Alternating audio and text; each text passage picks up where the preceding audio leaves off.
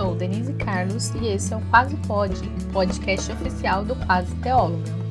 E esse clima de roça, de tranquilidade, é para o nosso podcast de devocional, porque para fazer uma devocional com qualidade tem que ser tranquilinho. Diariamente temos uma devocional por aqui. Faremos a leitura da Bíblia durante um ano, durante todo esse ano de 2022. Por dia, farei uma reflexão junto com vocês com base nos capítulos lidos. Vamos lá?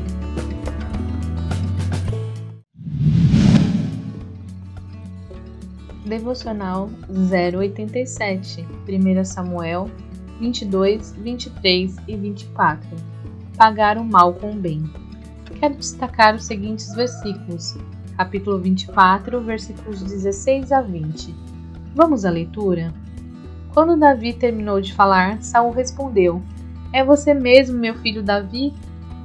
Então começou a chorar e disse a Davi: Você é mais justo que eu, pois me pagou o mal com o bem. Sim, você foi extremamente bondoso comigo, pois o Senhor me entregou em suas mãos, mas você não me matou. Quem mais deixaria o seu inimigo escapar quando o tinha em suas mãos? Que o Senhor o recompense com o bem pela bondade que mostrou por mim hoje. Agora vejo que certamente você será rei e que o reino de Israel prosperará sob seu governo.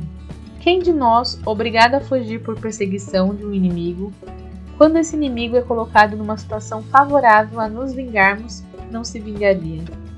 Davi tinha todas as razões para matar Saul. Ele teve que abandonar sua casa, deixar sua esposa, seu amigo, seu trabalho, viver na iminência de fazerem mal a seus parentes arrumar um lugar seguro para seus pais, viver fugindo de lugar em lugar para não ser localizado, e de repente pega seu adversário em condição desfavorável. Ahá, era o momento da vingança. Mas não, não é o que Davi faz.